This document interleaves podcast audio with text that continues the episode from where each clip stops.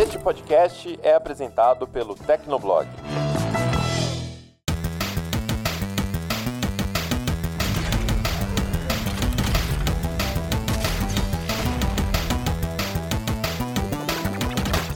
Fala galera, tá começando mais um Hit Kill, o podcast de games do Tecnoblog. Eu sou a Vivi Werneck. E até onde eu lembro, eu sou o Felipe Vinha. É, ressaca, né, meu bem? Ressaca de fim de ano é um caso sério, né? Ano novo, ano novo, ano novo tá aí, né? Olha como é que tá a voz desse menino, gente, completamente rouco, gente. Isso é o ano novo. eu sou o, o tio do cigarro. Se liga, hein? e nesse Hit Kill número 38, a gente tem a participação especial do Ricardo Ciosi, que também faz parte da equipe do Tecnoblog e é o nosso nintendista. Tudo bom, Ricardo? Oi, Vinha. Oi, Vivi. Tudo bem com vocês? Tá tudo bem comigo? Eu sou Ricardo Ciosi, sou autor no Tecnoblog e também, realmente, como a Vivi disse, eu sou um nintendista com consciência de classe. Inclusive, né, rola o boato de que se você colocar a mão no espelho do seu banheiro e falar Nintendo três vezes, o Ricardo aparece, né? É praticamente o Candyman aqui da, da equipe. É, eu apareço perguntando, oh, tem jogo de Switch pra emprestar? e galera, novamente eu queria muito agradecer ao apoio de vocês durante todo o ano de 2021, escutando, compartilhando e comentando o Hitkill. Espero que vocês tenham gostado da retrospectiva, né, e a nossa premiação do Hitkill Game Awards que a gente fez no, no último programa de dezembro. E eu convido a vocês a continuar participando do Hitkill, compartilhando a opinião de vocês, né? Passando o programa para as pessoas ouvirem também. E se vocês tiverem comentários, sugestões e críticas positivas, é só mandar pra gente em hitkill.tecnoblog.net. E vamos ao nosso primeiro programa de 2022.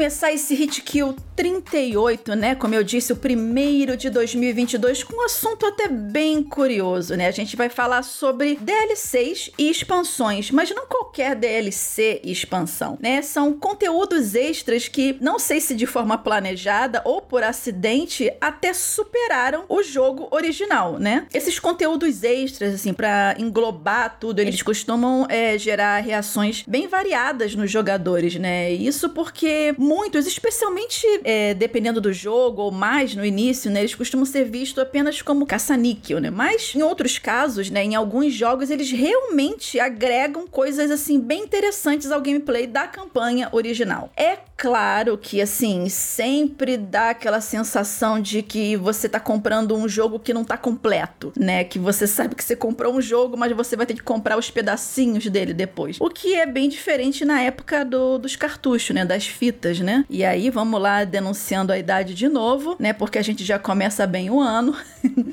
Mas os DLCs, quando eles são assim, bem feitos, eles podem dar mais longevidade a um jogo, né? E às vezes até surpreender, como é o caso que a gente vai trazer alguns exemplos aqui nesse Hit Kill. A gente tem que lembrar também que a questão do DLC é um negócio que veio com a internet, mas antigamente os jogos já tinham expansão, tá? Só que expansões físicas, né? Era muito comum existir isso em jogo de PC, para quem não viveu essa época. Por exemplo, o Diablo, o Diablo 2, se eu não me engano, foi lançado, aí depois lançaram uma expansão pro Diablo 2 física, que complementava o jogo. Cara, até se você lembrar, no Mega Drive tinha um jogo do Sonic, que você tinha um outro cartucho que você colocava em cima e era uma expansão. O Knuckles, aham. Uhum. É o Knuckles, é o Sonic 3 e o Sonic Knuckles. Então, assim, não é uma coisa nova.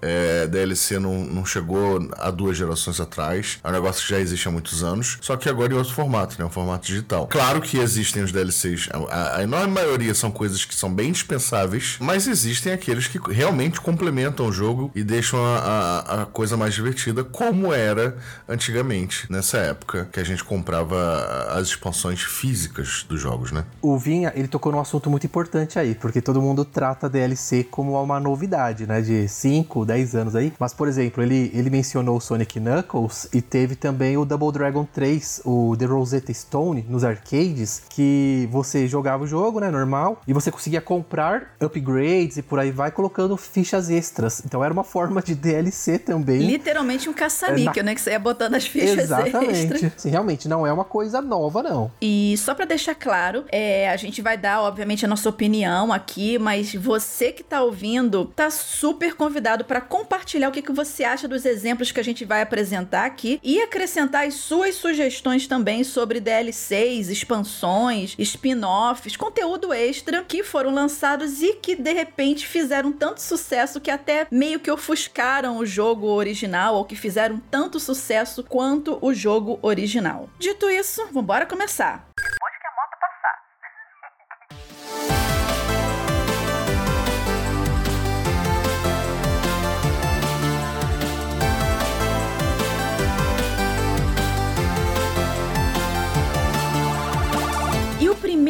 Exemplo que eu trouxe aqui para vocês de DLC que não que tenha superado, mas assim que ganhou um destaque muito grande e talvez tenha feito tanto sucesso quanto o jogo original, foi o Far Cry 3 Blood Dragon, né? Assim, eu particularmente eu gostei bastante do Far Cry 3 porque foi o primeiro jogo, na minha opinião, que criou a fórmula Far Cry, porque ele teve uma, uma evolução em relação ao Far Cry 2 e aí todos os outros que vieram depois do Far Cry 3 meio que copiaram a mesma fórmula com algumas modificações, mas o que me marcou mesmo nesse jogo não, não foi nem tanto ele em si e o Vaz lá e a sua declaração sobre a insanidade e tal, mas foi o spin-off Blood Dragon. E o curioso é que às vezes eu acho que nem a Ubisoft imaginava que esse spin-off ia fazer tanto sucesso assim, né? Para vocês que ainda não jogaram Blood Dragon, bom, ele vive em promoção em tudo que tem canto, ele já foi oferecido de graça, inclusive, se eu não me engano, na Epic Store, na Epic Game Store. Então ele vive em promoção. O Blood Dragon, ele é um jogo com uma temática assim bem fanfarrona, ele é bem nostálgico e tem toda aquela estética inspirada no, nos filmes de ação dos anos 80, tipo Macho Man, tipo Rambo, essas coisas tipo One Man Against the World, né? Um, um, um cara só contra o mundo, né? Em que um soldado super treinado, bom, norte-americano, né? Como sempre, ele vai sozinho lá resolver as paradas, né? E nesse caso, o protagonista do Blood Dragon é um ciborgue militar chamado Rex Power Coat, né? E o interessante é que, assim, toda a estética visual do Blood Dragon é uma mistura meio que. É, é, é uma coisa meio neon, né? Assim, ele é, é, mullet, os caras têm mullets, entendeu? Então, assim, é uma coisa bem escrachada anos 80 mesmo, né? Esse spin-off, ele, assim, ele é uma espécie de skin, né? Como eu falei, cheia de, de, de neon e dinossauros cibernéticos sobre a própria engine do, do Far Cry 3, né? Inclusive, os controles são idênticos, mas mesmo assim, o jogo ele faz questão de te obrigar obrigar de uma maneira bem escrachada, bem cômica, a fazer o tutorial para aprender o básico, né? E, e, isso é uma forma dos próprios desenvolvedores de tirar sarro de alguns jogos da Ubisoft, né? E, e alguns outros jogos que tentam te ensinar o básico. Por exemplo, quando você chega na praia, assim, quando você acorda, né? Então aparece um tutorial do tipo: aperte para frente para ir para frente. Coisas assim idiotas. E aí fica aquela, aquela quebra da quarta parede, né? Do próprio personagem discutindo com a voz do tutorial do tipo: mas eu sei andar, me deixa jogar. Então, assim, eu, o jogo ele é escrachado nesse nível. E assim, na minha opinião, o Blood Dragon ele é assim de longe, de longe o melhor conteúdo extra já lançado para algum game da franquia Far Cry. Então, se você não jogou ainda o Blood Dragon, joga que ele é muito maneiro. Como eu falei, ele vive em promoção, ele geralmente custa baratinho. E isso quando eles não, não dão esse jogo de graça por aí. Vocês já jogaram Blood Dragon? Alguma coisa? Já ouviram falar nele? Eu joguei na época que lançou. Não terminei porque, se eu não me engano, eu tava com outro jogo na época jogando. Foi uma época que eu tava também trabalhando com games, então é, foi uma análise que não caiu no meu colo, mas o pouco que eu joguei eu adorei. É justamente o que você falou, toda a estética neon e tal, meio cyberpunk já naquela época, né? Antes do, do, do gênero cyberpunk ficar mais famoso hoje em dia. E tem toda a questão do humor escrachado também, né? Porque é um, que é um negócio que meio que acompanha a série Far Cry, no, mesmo nos títulos principais, né? Tem aquela pitada de humor sarcástico, que no Blood Dragon isso já, já ficava muito claro que seria um caminho que a série ia seguir. É, recomendo jogar até hoje, é um jogo que envelheceu muito bem e é super curtinho, tá? Pra quem tá sem tempo, apesar de eu não ter terminado, eu sei que ele é super curtinho e vale a pena conferir. Eu joguei, eu joguei o Blood Dragon recentemente, assim, há um cerca de um ano atrás, um ano e pouquinho. Isso depois de eu ter jogado os DLCs do Far Cry 5. E aí dá para notar que a Ubisoft, ela depois do Blood Dragon, ela tenta encontrar essa, essa pérola novamente nos DLCs de Far Cry, porque é, no 5 mesmo tem um, tem um DLC que faz um, um é, é, cheio de piadas, autoconsciente, mas que assim não, não consegue mesmo. O Blood Dragon é muito melhor. E eu acho que a Ubisoft ela vai ficar anos aí tentando achar o próximo Blood Dragon dela. Cara, você tem como no,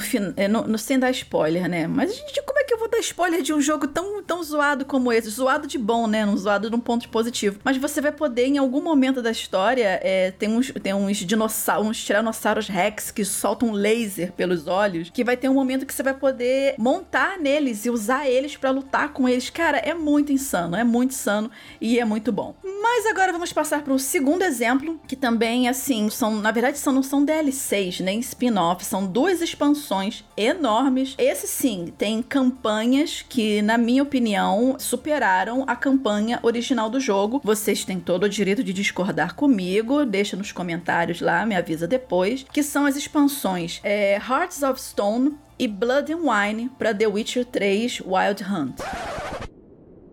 Nossa, é tanto nome enorme que a gente sim até bola para falar, mas é isso aí. O engraçado é que assim, hoje em dia é, os fãs estão meio que com o pé atrás com a CD Projekt Red por conta do lançamento do Cyberpunk, né, todo zoado, mas assim, a CD Projekt já foi muito queridinha dos jogadores, né, especialmente por não cobrar pelos DLCs, especialmente aqueles DLCs que apenas que, que se resumiam a dar skin e itens cosméticos para os jogadores. Então assim, o The Witcher 3 Wild Hunt, ele é um jogo muito bom bom por si só, né? E como eu falei, ele teve dois conteúdos extras muito grandes. Esses sim foram cobrados porque eram expansões, né? Hearts of Stone e Blood and Wine. Então, assim, essas duas expansões, que inclusive elas podiam, vocês podiam comprar. Eu acho que se, se catar em algum lugar ainda tem como achar, né? Eu comprei as duas versões físicas dessa, dessas expansões, né? Cara, vinha numa caixinha linda, né? Vinha com o código do jogo, mas na verdade, você basicamente o que você comprava eram é, é, baralhos de Gwent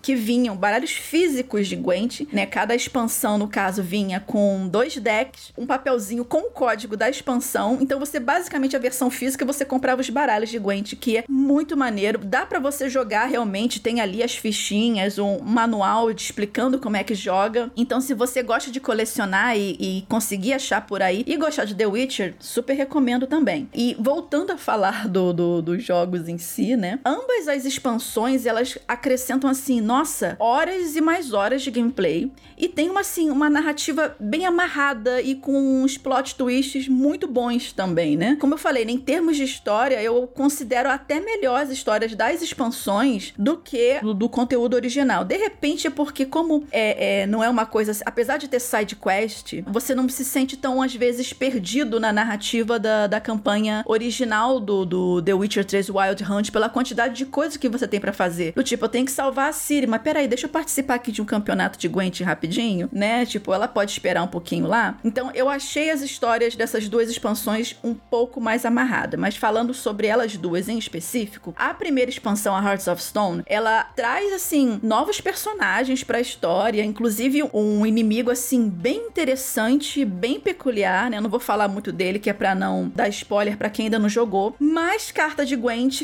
né? Uma opção, assim, extra de romance pro Geralt, né? Pra você arrumar Kizumba com a Tris ou com a Yennefer, né? Seja lá com quem você terminou a campanha principal. Ou nenhuma das duas, se você fez cagada, né? Mais monstros também inéditos, né? Em Blood and Wine, que é a segunda expansão, cara, para mim, particularmente, é a minha preferida entre as duas. E traz, assim, coisa de 30 horas a mais de campanha. Gente, uma expansão com 30 horas a mais de campanha é praticamente muito jogo completo de.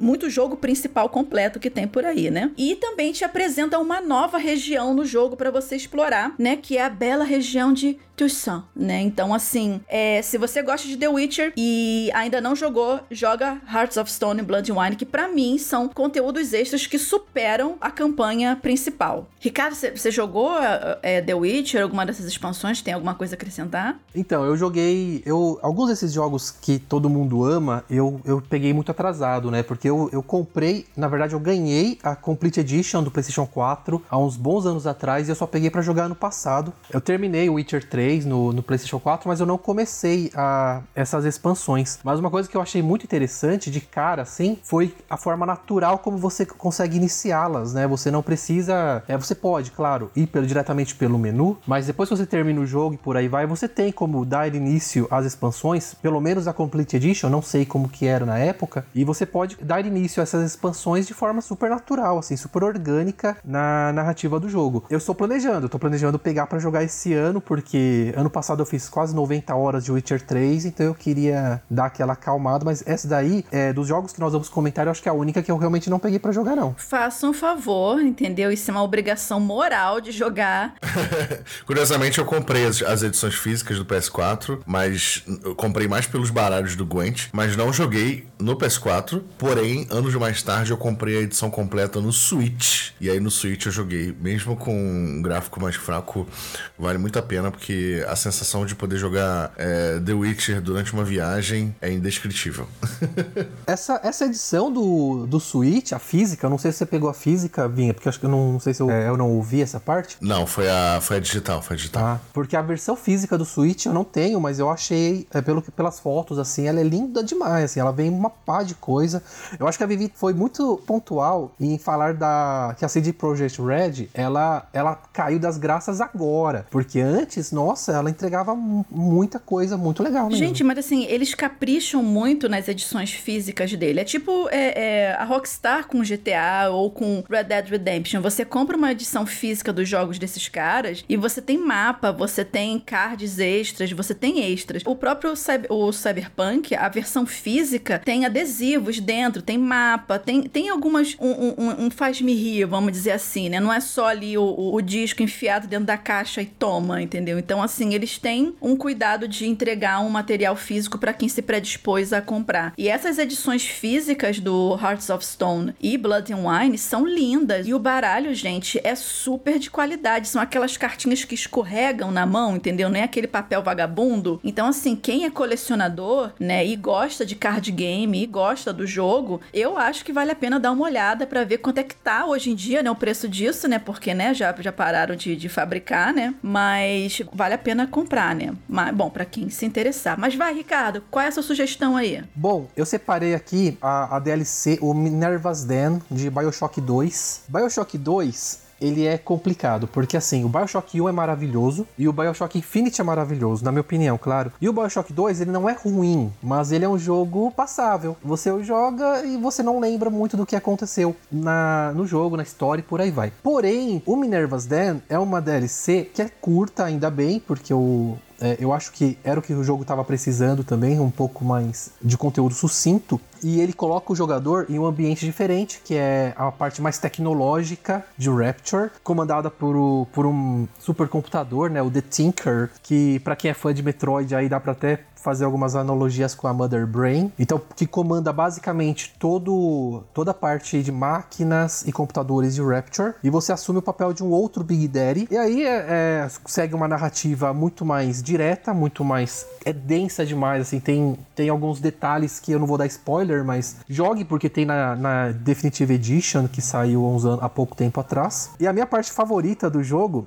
é, é, o novo Plasmid que você, que você adquire, que é o Gravity Well. É basicamente você joga uma bola, assim, que cria quase um buraco negro que puxa a galera, os inimigos, e depois explode. Então, só essa DLC, esse é o exemplo de verdade de que DLC, essa DLC é muito melhor do que o conteúdo do jogo base. Tem outro exemplo também que é muito bom do, do Bioshock Infinite, que tem uma DLC que te coloca de volta na, na cidade do primeiro jogo, né? Usando personagens que estão dentro do Infinite. Não que seja necessário necessariamente melhor que o Infinity, porque o Infinity é um puta jogaço, mas é, esse DLC que tem no Infinity eu lembro que foi muito bem elogiado, muito bem falado também. Sim, o, o Burial at the Sea, ele é maravilhoso. O Vinha também acertou isso, porque é muito, muito bom. É que eu gosto demais do Infinity, então daí eu já não acho que o Burial at the Sea supera, mas é também um DLC monstruoso. Em relação a Bioshock, engraçado, né? Eu tenho os dois Bioshocks e ainda não terminei nenhum dos dois. O Infinity eu terminei. Realmente concordo, é maravilhoso mas eu tenho que voltar para jogar os terminar os dois primeiros BioShocks, então eu vou ficar com a opinião de vocês e vou ficar de olho nesse Minerva's Den assim que eu tiver a oportunidade. É que o, o problema, na verdade, do 2, do BioShock 2, é que eles não tentaram fazer nada de novo. Basicamente, eles pegaram o BioShock 1 e falaram assim: "Ah, vamos colocar umas coisinhas a mais. Então tem o Big Daddy, vamos fazer a Big Mom". Sabe, são umas coisinhas e não eu não me refiro ao One Piece, eu me, eu me refiro é Big Sister, não era Big Mom, não, viu? Eu falei besteira. Big Sister. E assim, é basicamente um jogo que é um pouquinho a mais. É, ele, ele não evolui, ele não segue um caminho diferente. Então, esse foi o primeiro, o principal problema do Bioshock 2. Entendi. Mas continuando aqui, gente, eu queria dar outro pitaco aqui sobre que começou como um DLC, depois virou um standalone e agora virou, acredito eu, que uma franquia, né? Que é o Borderlands 2 Tiny Tina's Assault on Dragon Keep, né? Que é o jogo da Tiny Tina, né? Que assim, cara, na minha opinião, assim, Borderlands 2, ele é o melhor Borderlands até o momento. Borderlands 1 foi legal. O 3 passável. Não sei se alguém aqui gosta, mas assim, para mim foi passável. Mas o Borderlands 2 ele é muito legal. No entanto, contudo, Entretanto, todavia, o que fez assim esse segundo jogo para mim brilhar em relação a conteúdo extra foi esse DLC da Tiny Tina, né? Que, como eu falei, ele virou um standalone. Inclusive, ele ficou gratuito um tempo atrás na Epic Games também. Você tem como jogar direto só com ele. E ele fez tanto sucesso, ele chamou tanta atenção que ele ganhou uma continuação própria, né? Com um recém-anunciado. No, no, caso, teve um vídeo, se eu não me engano, foi no The Game Awards que apareceu um World Premiere, né? Coisas do tipo, que foi o Tiny Tina's Wonderlands, né? E a Tiny Tina, gente, para você que já jogou Borderlands, é aquela menina de gostos bem peculiares por explosivos, completamente insana, né? Bom, assim como todo mundo nesse universo de Borderlands, o Assault on Dragon's Keep, ela é uma Dungeon Master e uma sessão de RPG de mesa, né, envolvendo os próprios Dwellers, né, da campanha original de Borderlands 2, ou seja, os personagens jogáveis, né, do, do Borderlands 2. Cara, e a Tiny Tina, ela, ela me dá uma vibe muito Jinx do Arcane, né, porque ela é completamente caótica, insana e ela é adorável justamente por conta disso, né. Jinx do Arcane foi ótimo, parabéns. Né? Muito obrigada, muito obrigada. Não, mas gente, as, mas você imagina essas duas. ah, gente, mas desculpa, eu não jogo League of Legends. Eu não jogo League of Legends. Só para deixar claro um pequeno parênteses, eu sou daquele, daquele grupo de pessoas que ama Arcane, mas passa longe de LoL. então, assim. Ah, agora a Jinx foi aquele meme da, da mulher do, do jornal. Tipo, ah, tem uma carreira de 40 anos para as crianças me ver e chamar. Olha, a mulher do Arcane, a mulher do Arcane. tipo isso. Então, gente, fica aí. O, Vi, o Vinha não vai deixar a Vivi esquecer disso. Não, gente, eu não jogo LOL. Pra mim, a minha referência. Eu amei o. Gente, só um pequeno parênteses de novo. Minha referência da, desses, desses personagens é do Arcane, que é maravilhoso. E você não precisa jogar LOL para você gostar de Arcane. Eu não gosto de LOL, mas eu amo Arcane, então é por isso que eu dei a referência de Jinx do Arcane. Mas realmente ela é um personagem do LOL, né? O Vinha já acrescentou aqui, mas eu mantenho minha Jinx do Arcane. Beijo, me liga. Voltando aqui.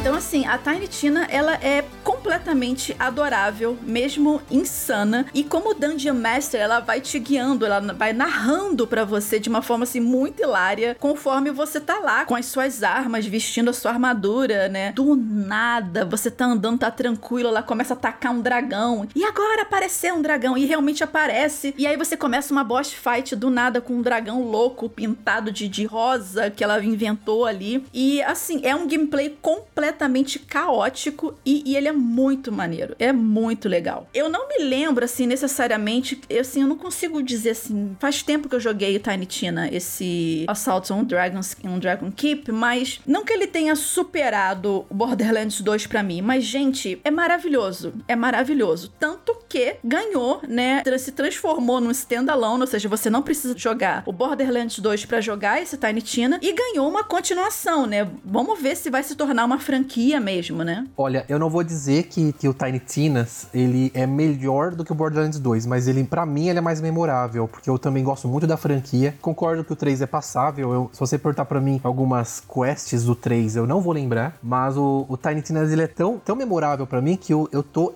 com hype. Um dos jogos que eu tô com mais hype esse ano é o Wonderlands, que vai sair agora em março. Então, é maravilhoso, né? Quando você tá jogando e daí ela fala assim: ah, e de repente é, caiu um dragão em cima de você. É, Sim, mas é nessa vibe mesmo. Você tá andando, às vezes tá tranquilo. Ah, não sei o que. Tem uma parte que é muito engraçada. Do nada, tipo, a, a, a Siren chega e fala: não, vamos abrir aqui a porta, né, de uma forma assim furtiva, para não chamar muita atenção. Aí chega o tanque: não, eu vou meter o pé na E aí é, realmente acontece isso no jogo e você chama a atenção de todos os inimigos ao mesmo tempo, né? Ou seja, teria sido melhor você entrar de forma furtiva. E é nesse nível de caos o jogo. Ele é muito, muito bom. Recomendo jogar. Já teve de graça na Epic Store. De repente, até você, já, você que tá ouvindo já tem o jogo, mas ele tá esquecido em algum lugar aí na sua biblioteca. Baixa para jogar, que ele é um jogo curtinho, mas muito divertido. E a minha outra sugestão, porque hoje eu tô animada, né? Então vamos lá, vamos lá. Agora eu vou voltar um pouquinho pouquinho no tempo, né? Senta que lá vem história, né? Vamos voltar um pouquinho no tempo, né? Não sei se vocês já eram vivos.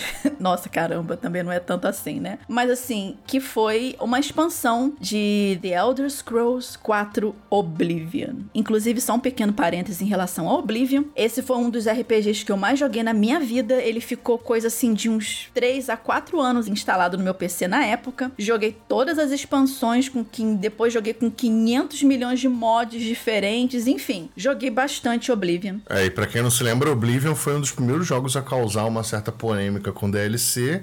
Sim. Porque eles venderam, venderam uma armadura de cavalo, não, se não me engano, acho que era 10 ou 20 dólares. Era um bagulho bem caro e era só uma. E feio. E feio. E era literalmente uma armadura de cavalo que não servia para nada, só para decorar o seu cavalo no jogo. e aí nessa época a galera levantou, né, as questões. Que absurdo! Vou pagar por um negócio que nem existe, um negócio decorativo e aí hoje a gente tá aí, né, comprando roupinha no Fortnite. É, é a, tá, a Bethesda tava testando o mercado, né? Mas no caso que eu quero falar não é da roupinha do cavalo, né? Que não é um DLC, é a expansão Shivering Isle, né? Então assim, antes do próprio Skyrim consumir horas e mais horas e mais horas da vida de muitos jogadores, inclusive da minha pessoa, né? O Oblivion, que veio antes, né? Porque o Skyrim é o The Elder Scrolls 5 e o Oblivion é o 4, então é o antecessor. Então assim, o Oblivion ele já tinha feito assim um, um, um bom trabalho em prender bastante atenção, né, do, dos jogadores no reino de Tamriel. É onde se passa o, o, a história do jogo. E assim, como em todo game da franquia The Elder Scrolls, há, nossa, 500 trilhões, acabei de inventar essa palavra, de atividades para você fazer e muita coisa para você explorar. O mapa do jogo base do Oblivion já é assim imenso por si só. Mas aí chegou a expansão Shivery Isle, se eu não me engano foi a primeira expansão. Depois teve o Knights of the Nine, alguma coisa assim. Enfim, a expansão Shivery Isle, ela insere uma nova região quase tão grande quanto a original dentro do próprio game. Só que o que, o que ela fez para você não surtar abrindo o mapa de Oblivion e ter mais um pedaço enorme de mapa? Você acessava esse mapa extra da, da expansão por meio de um portal que ficava numa ilhazinha, né? Que brotava numa ilhazinha pequenininha, se eu não me engano, era no meio do mapa original, né? Então você tem, tinha que viajar até essa ilha, né? Você recebia uma missão para você investigar isso. E aí tinha um portal grande, tipo uma caverna que umas paredes esquisitas com umas caras de pessoas assim entalhadas, né? Uma de cada lado, que era por onde que você entrava e acessava, né? É, é, o mapa da, da expansão. E ao entrar por essa porta, nesse portal, o jogador, ele, cara, você encontra assim um lugar muito louco, muito louco. É uma mistura assim, sei lá, é como se, se o filme da Alice no País das Maravilhas fosse dirigido pelo Tim Burton e o Guilherme Guilherme Del Toro. É tipo isso. Então, Shivery Isle, ele apresenta, assim, novos personagens, uma nova história, né, paralela à história que você já tá se passando em Oblivion, e ele mostra, assim, uma região governada pelo príncipe da loucura, que o nome dele eu vou tentar falar aqui, que eu anotei, Shogorath. Shogorath. Shogorath. O Shell, né? príncipe da loucura, o menino Shell. é isso. Né? E todos os habitantes da ilha, eles têm assim níveis diferentes de loucura. É todo mundo louco. Bom, já que é, né, o, o, príncipe da loucura, então é todo mundo enlouquecido ali dentro. Então, assim, os diálogos que você tem com os habitantes, ferreiros, essas coisas assim, é uma coisa assim completamente insana. Alguns são divertidos, alguns são engraçados, outros começam a ficar repetitivos, né? Mas isso, bom, Oblivion, né? Então, assim, o, o, os diálogos chegam uma hora que começa a se repetir, mas assim, tudo é muito louco. É mesmo uma versão de Tim Burton e Guilherme Del Toro no, na Alice nos Pais das Maravilhas, né? E assim, novamente, é, não que eu acho que se Shivering Isle supere é, Oblivion né? Mas assim, nossa, com certeza essa expansão acrescentou muito, muito conteúdo extra. Valeu muito a pena jogar. E você podia retornar o tempo inteiro também. Você podia. Ah, terminei a campanha principal, fiz tudo que eu queria aqui no, no Shivering Isle, voltei para o mapa original do Oblivion. Ah, mas eu quero farmar alguma coisa, eu quero continuar jogando em Shivering Isle. Era só voltar de novo para a ilha, passar pelo portal e continuar jogando. Muito, muito bom. De repente, se você comprar a edição definitiva definitiva GOT de Oblivion. De repente não, né? Comprando a edição GOT definitiva de Oblivion, você tem a expansão Chivalry Isle e as demais expansões também, e os DLCs e até a armadura do cavalo. Mas, Ricardo, você tem outra sugestão aí também pra gente? Diz aí. Ah, eu tenho. Eu tenho uma que veio... É, eu, eu, eu sou um adepto do Wii U, né? Eu gosto bastante do Nintendo Wii U. Mesmo? Ah, e, mas é, eu, eu acho o videogame super injustiçado, eu fico com dó dele. Mas fazer o quê? Isso é outra história. Ah, bom, quando saiu, quando a Nintendo anunciou o New Super Mario Bros. U, eu, eu não me empolguei não, porque eu achei, na época mesmo eu já achei que já era demais, porque já tinha saído o do DS, né, bons anos antes, aí depois o do Wii, que trouxe coisas novas, depois o do 3DS, daí saiu do Wii U, e esse do Wii U não adicionava em nada. Ah, tem uma gimmick lá com o Gamepad, que dá para criar plataformas, mas super inútil assim. Daí eu peguei o jogo, eu passei por ele, terminei, super dane-se, e não, eu nem comprei, eu lembro que a Nintendo deu esse jogo é, no, quando era quando tinha o Clube Nintendo, ou oh, saudades do Clube Nintendo. E aí, beleza. Quando eles anunciaram, né, o ano do Luigi e soltaram o New Super Luigi U, que ele é um DLC que você podia comprar apenas como DLC e tempos depois como jogo standalone, ele, ele basicamente deu sobrevida ao mais do mesmo do New Super Mario Bros. U. Por quê? Basicamente ele pegava algumas fases do jogo, só que ele cortava o tempo, né? Então ao invés de 300 segundos por fase, você tinha 99 segundos e você jogava com o Luigi, que ele tem aquele pulo mais longo, é, ele desliza praticamente no chão, porque o Luigi é feito de gelo, aparentemente. E você tinha que mais ou menos fazer um speedrun da fase, né? Então você. É, só, só essa dinâmica nova, ela reacendeu o meu amor pelo jogo. Isso sem contar, claro, carisma do personagem, porque não fiquem bravos aí, nintendistas de plantão, mas eu prefiro o Luigi do que o Mario, porque o Mario. Eu também, eu também. Eu acho que ele tem um senso de humor melhor, entendeu? Do tipo, só, só querendo, não querendo te interromper, mas te interrompendo, por exemplo, no Luigi's Mansion, a carinha de pavor dele para as coisas é muito engraçada. Eu acho ele muito mais próximo, da, mais humano, vamos dizer assim, do que o Mario, que sempre é o aquela coisa. Mas enfim, né? Sou eu criando polêmica aqui também. Mas eu concordo 100%, porque assim, o Mario, ele é aquele average guy, né? Aquele cara comum. É, já o. Não que todos os caras comuns tenham bigode e soltam bolas de fogo, gente, mas é, em relação a carisma. Já o Luigi não, ele é muito mais carismático, né? Ele, ele, os sons que ele faz, né? Mario e aqueles. E a gente não pode esquecer também daquela cara de bravo dele do Mario Kart, que ah, virou é meme, um por aí vai. Então, o, o New Super Luigi U, ele fez o que o New Super Mario Bros. U devia ter feito, trouxe algo de novo de verdade para essa franquia. Tanto é que ela deu uma calmada, né? Teve o relançamento pro Switch, mas assim, deu uma calmada ainda bem, porque tava precisando mesmo. A Nintendo, assim como muitas empresas, quando ela tem um sucesso, ela tira tudo que pode desse sucesso até perceber que não tem mais o que tirar e dar um tempo. Então, o New Super Luigi U foi esse ponto fora da curva dessa franquia. Bom, eu não joguei porque eu não tive um Wii U, né? É, não deu nem tempo de ter porque acabou. Desculpa, eu tinha que cutucar um pouquinho. Mas, mas ele mereceu mesmo, tadinho.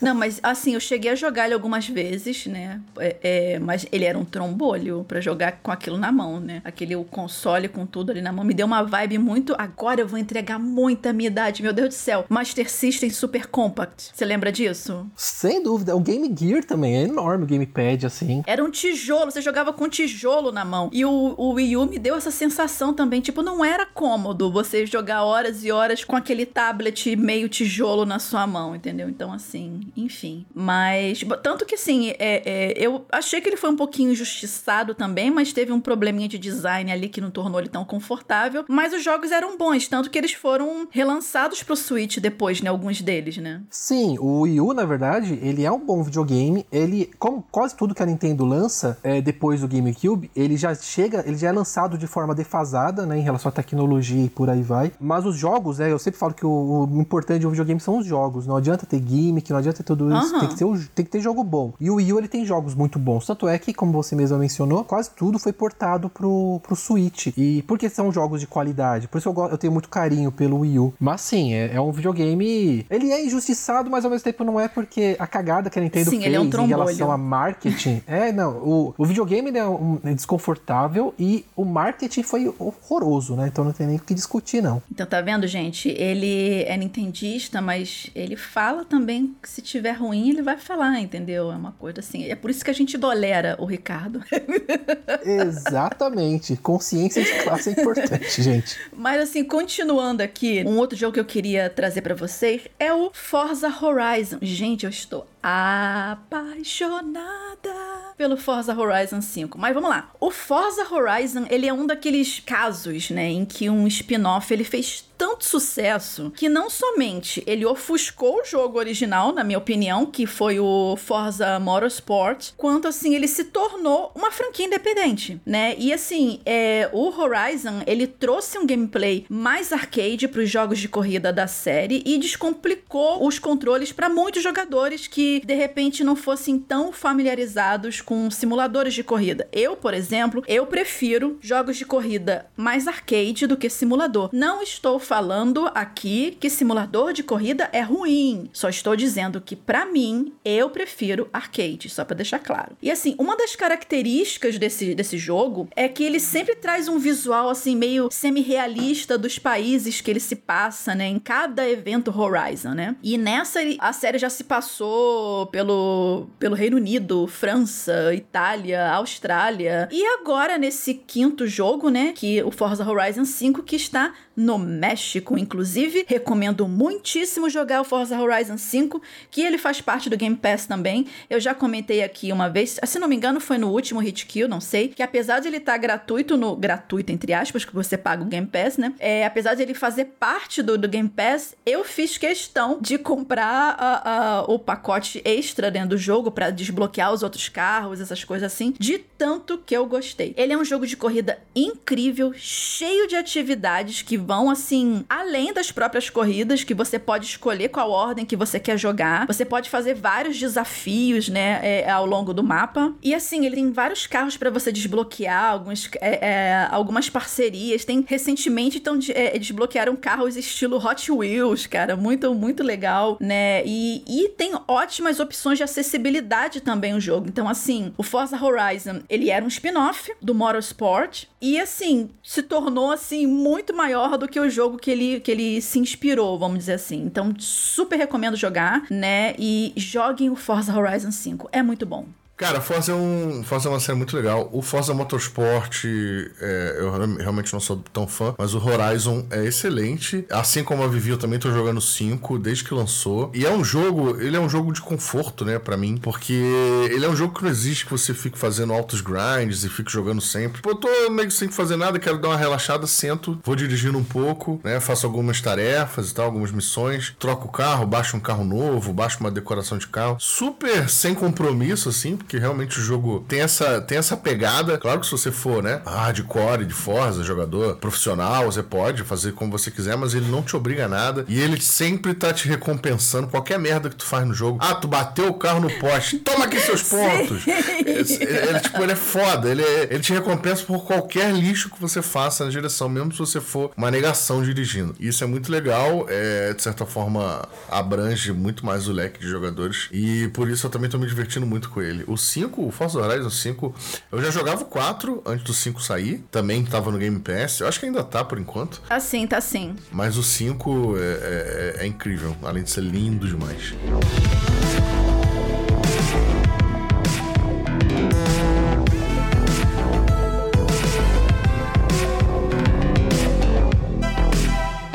Gostaria de fazer aqui, gente, algumas menções honrosas, né, de expansões, né, DLCs, mas no caso são expansões mesmo, que superaram o jogo original. Eu, bom, eu gosto muito de RPG. Caso vocês tenham percebido, a maioria das minhas sugestões aqui foram de RPG. E a minha menção honrosa são para as expansões de Neverwinter Nights, 1 e 2, né? Que são jogo, jogos baseados no lore Forgotten Realms, Realms, né? E eu gostaria, assim, só de destacar algumas expansões dessa do Neverwinter Nights 1, que é a franquia de RPG que eu mais amo até hoje. Infelizmente, não foi um jogo que, em relação à mecânica e gameplay, ele evoluiu bem, porque, bom, esse jogo já é antigo pra cacete. Ele é um jogo para quem realmente gosta muito de narrativa, porque ele tem muitas decisões decisões a tomar. Ele tem muita coisa para ler, muito diálogo. Você toma dano caso você saia do seu alinhamento. Você, é, o jogo ele vai te, se você joga por exemplo de Lawful Good e começar a atacar o terror por aí, você vai perder pontos, vai perder por exemplo é, auxílio da sua divindade, alguma coisa assim. Então ele é bem D&D mesmo. E assim, no primeiro Neverwinter Nights que eu me lembro aqui, tiveram os extras Shadows of Undrentide e Hordes of the Underdark.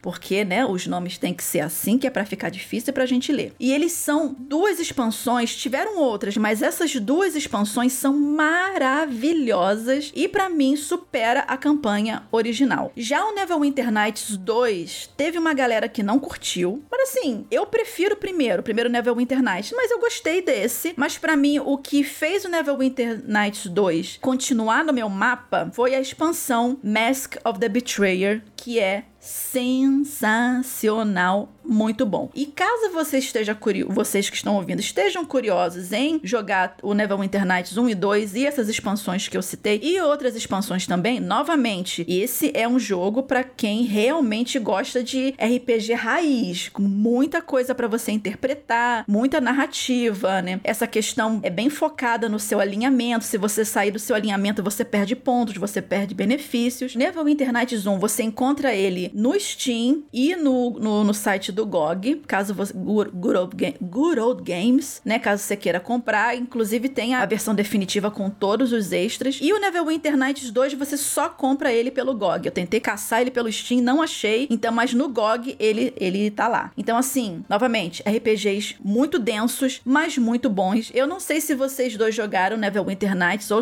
já ouviram falar. Eu joguei. Eu joguei, inclusive. Ah, não, perdão, eu tô confundindo o Neverwinter. Tem o com... Neverwinter, que é o MMO, que também é baseado no Forgotten Realms. Sim, sim. Apesar de eu ter jogado Neverwinter, eu tava confundindo ele com Icewind Dale, que é também, também Forgotten baseado Realms. Uhum. É, sim. Mas eu joguei o Neverwinter, eu joguei o primeiro, que era 3Dzão. Joguei essa versão MMO também, que tá ainda disponível gratuito. É, é uma série bem legal, mas eu, eu tava com a minha mente aqui no Icewind Dale, que é meio que um spin-off de Baldur's Gate também, que é, é um outro jogo também de Dungeons Dragons. Muito bom. Para quem gosta de D&D, assim, são jogos muito bons que vão consumir muito do seu tempo, né? Então, assim, é só para deixar claro, não é um jogo rápido, não é um jogo facinho e assim, é, eles originalmente eles são todos em inglês, então você tem que ter um nível intermediário avançado de inglês para jogar bem, mas eu não sei se tem mods, provavelmente deve ter mod por aí traduzindo, porque o jogo ele é tão antigo que assim, muito provavelmente a comunidade já traduziu, né? Já colocou algum mod para traduzir ou algum mod para melhorar a qualidade visual, essas coisas assim, mas é uma série muito queridinha para mim. É, eu não sei nem o que acrescentar mais, porque vocês já deram ótimos exemplos, mas eu queria pontuar mais alguns aqui, se fosse possível. Primeiro, tem toda a questão do DLC que a gente já debateu no início, né? Que não é uma coisa nova, ela, ele só tem um nome mais novo, mas o conteúdo extra em si, ele sempre existiu, sempre quis somar é, ao jogo principal, né? Óbvio que o objetivo sempre foi ganhar dinheiro. Você não pode falar, ah, porque estão lançando DLC, porque as empresas são mercenários. Gente, as empresas funcionam num, num, mundo, né, baseado no capitalismo. Então elas querem ganhar dinheiro, elas precisam ganhar dinheiro para sobreviver, para continuar lançando jogos. Então para isso também existem os DLC, né, para aumentar a receita dos jogos. E hoje em dia é quase impossível você imaginar um jogo é, sem DLC, né? Eles existem, é óbvio que eles existem, principalmente jogos indie que não são tão de tão grande, mas esses jogos maiores que são lançados, até quando parece que não cabe, eles vão lá e inventam um negócio para vender é, adicional. E eu quero dar dois exemplos aqui que, que basicamente são jogos jogos que não seriam nada sem DLC, né? O primeiro deles é o Fortnite, que eu já citei, é, de leve. É um jogo Battle Royale, beleza, é um jogo legal, com uma jogabilidade legal, mas ele, ele tem toda uma economia que se baseia em vender skins né? Porque ele é gratuito, né? Principalmente. E agora, cada vez mais, ele tá apelando aí pro lado emotivo das pessoas, porque o Fortnite abriu a porteira e vende skin de tudo quanto é boneco, né? Todos os personagens possíveis e imagináveis que existem na cultura pop estão sendo lançados no Fortnite. A gente teve skin de Naruto, teve skin do Chapolin, teve skin, sei lá, do Ryu, do Street Fighter, do Kratos, do God of War, e por aí vai. É claro que você não é obrigado a comprar, só se você gostar muito. É, o jogo funciona sem elas, você pode jogar. O Vinha tem todas as skins, só dizendo. Eu tenho a maioria. Eu tenho quase todas essas que lançam, eu compro porque eu gosto muito. Eu gosto muito de Fortnite, eu jogo muito Fortnite. Mas o jogo funciona perfeitamente sem elas. Você pode jogar sem elas, você pode conseguir se divertir sem elas. Mas o jogo se baseia, a monetização do jogo se baseia quase que totalmente nisso, né? E o passe de temporada que também tem outras skins. E um outro jogo também que não existiria mais sem DLC é o Rock Band,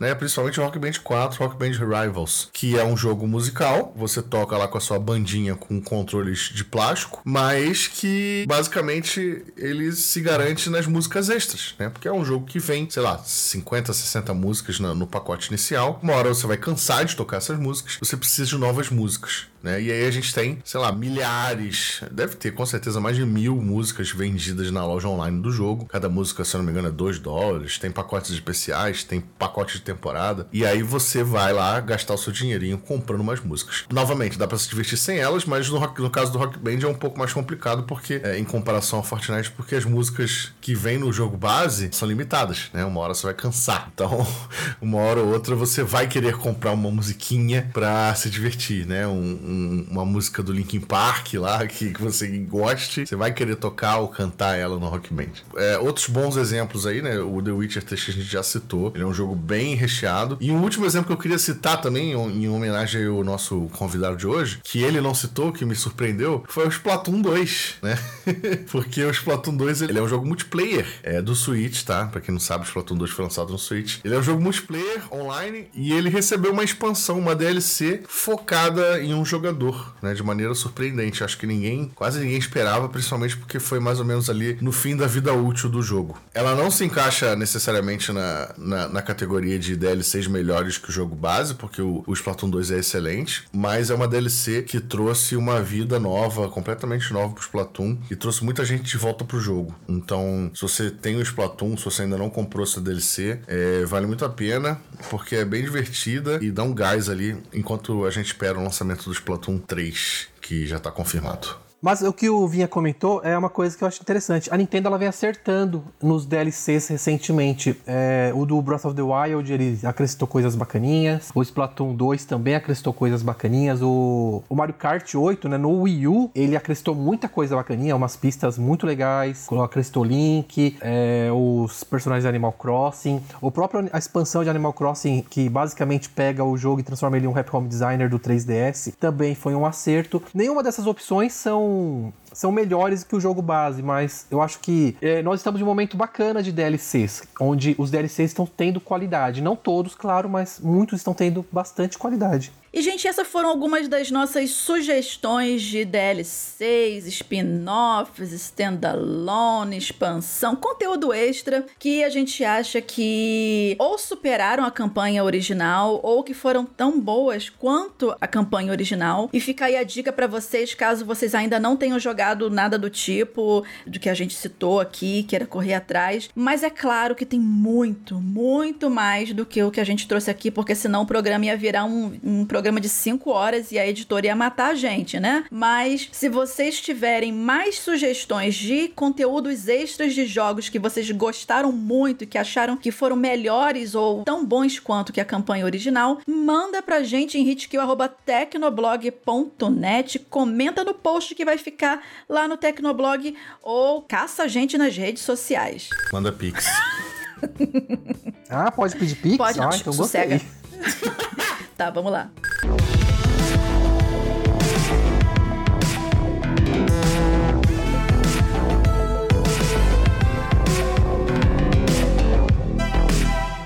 Vamos agora às nossas dicas de jogos, que é aquele bloco crocante, suave, maravilhoso, em que a gente dá alguma sugestão para vocês de algum game que a gente esteja jogando, seja ele um lançamento, seja ele um jogo antigo, que a gente olhou e falou: caramba, eu preciso compartilhar isso com o mundo. E como o Ricardo ele é o nosso convidado especial desse Hit Kill número 38, Ricardo, qual é a sua sugestão de dica de jogo? Bom, é, eu gosto muito de, um, de uma série de action RPG, né? Os RPG RPG de ação é, chamada Is. Né? Ele é um jogo que foi lançado, que começou lá no PC Engine, Master System, e aí já se expandiu para vários consoles. Há uns anos atrás saiu Is 8, Lacrimosa of Dana, que saiu para PlayStation 4, Nintendo Switch. Uh, mas eu, vou, eu estou jogando atualmente o Is 9, Monstrum Nox. Ele é basicamente um RPG de ação com uma trilha sonora formidável, uma história muito interessante, personagens muito bons, mesmo, né? Não saindo muito dos, dos padrões de anime japonês e por aí vai. Mas o jogo ele é excelente. Eu estou jogando a versão de Switch,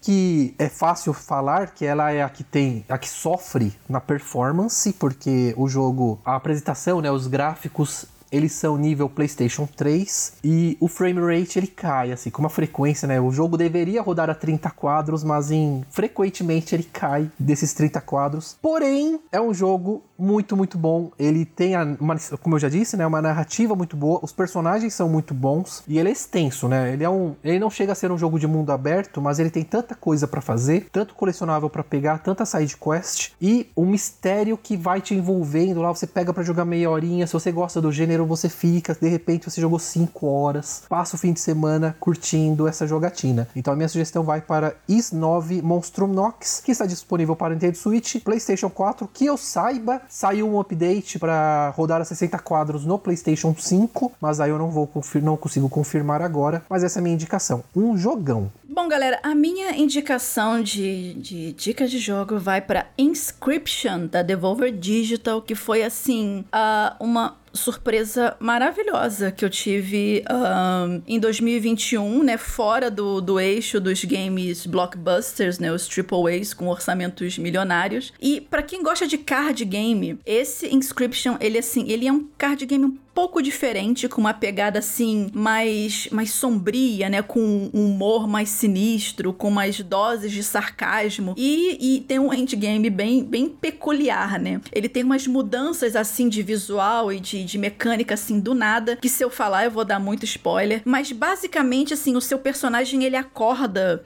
né? Você acorda numa cabana e você é obrigada a, a, participar de várias partidas de cartas contra uma entidade misteriosa que vive nessa cabana, né? E o seu prêmio é muito peculiar, né? Que é muito interessante, inclusive, que é a sua própria vida, né? Porque você percebe que se você perder, você vira uma das cartas do baralho também. Achei que o prêmio fosse um Pix.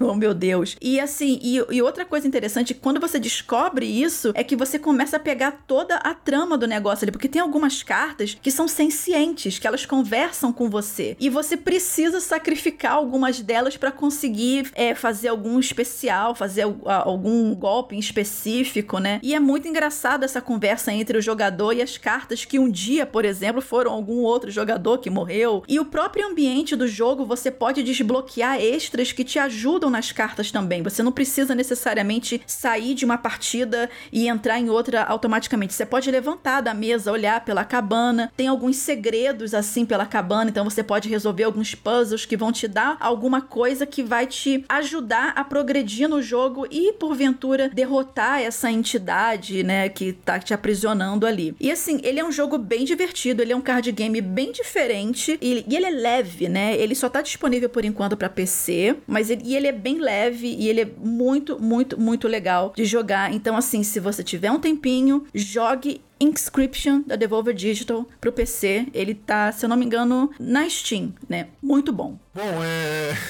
Eu, não sei nem o que dizer direito sobre o jogo que eu tô, jogo que eu tô jogando agora, porque eu tô com um problema de foco muito grande em termos de jogos. Eu, depois que eu terminei o Pokémon mais recente, tô meio que numa ansiedade para jogar o próximo, que é o Arceus, né? O Pokémon Legends Arceus, que vai sair agora no final de janeiro. Então eu tô conseguindo me concentrar em jogo nenhum porque eu tô aguardando esse novo para poder me dedicar a ele. E aí acaba sobrando tempo, acaba, eu acabo jogando esses jogos que não consomem tanto tempo, que eu posso jogar pequenas sessões para me distrair, tipo Forza Horizon 5, que a gente já citou, e o Fortnite, que eu já citei também, que, que é um dos meus vícios é, recorrentes. Eu, eu cometi um erro porque eu tava zapeando pela Amazon e me deparei com Ghost of Tsushima de PS5 mais barato por, por, por, em algum momento lá, aquela edição definitiva, né, com todos os extras e tal, e acabei comprando, tá? Então eu comecei a jogar o Ghost of Tsushima agora, muitos meses atrasado em relação ao lançamento original, mas estou gostando bastante, tô bem no início ainda, mas me parece um jogo muito divertido. Tudo que a Vivi já falou aí na análise dela no Tecnoblog, tudo que ela já falou, né, em tudo que ela já publicou sobre Ghost of Tsushima aqui no Tecnoblog, tá valendo por enquanto. Tô gostando muito, tô bem satisfeito com a compra também. É, valeu muito a pena, mas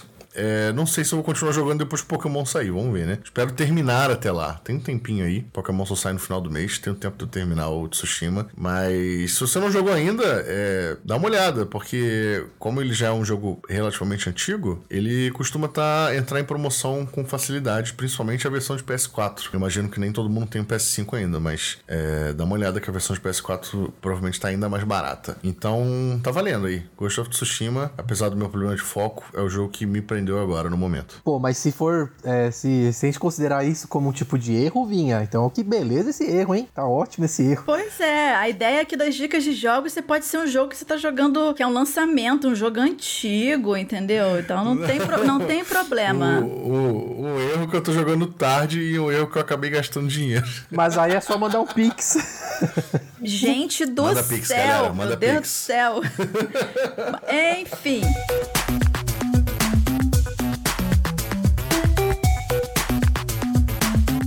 Isso, galera. Chegamos ao final de mais um Hit Kill, Hit Kill número 38 e o primeiro episódio de 2022. Eu espero que vocês continuem com a gente aqui ao longo do ano. E é claro, né, vamos aqui dar os créditos, né, porque vocês sabem que dá trabalho, né, produzir esse programa. E quem produziu esse Hit Kill foi eu, né? Vivi com a ajuda do menino Ricardo Ciosi, que é o nosso convidado, e do menino Vinha. E esse episódio foi editado pela Raquel Igne e o Vitor Pádua fez a arte de capa. E, é claro, né? Vocês já sabem, se vocês quiserem encontrar a gente nas redes sociais, a minha pessoa você encontra por arroba Vivi Werneck. Arroba Felipe Vinha, manda pix. E arroba Ricardo Ciosi. E é isso, galera. Gente, vocês vão parar com esse negócio de Pix, pelo amor de Deus, seus mercenários. Meu Deus do céu.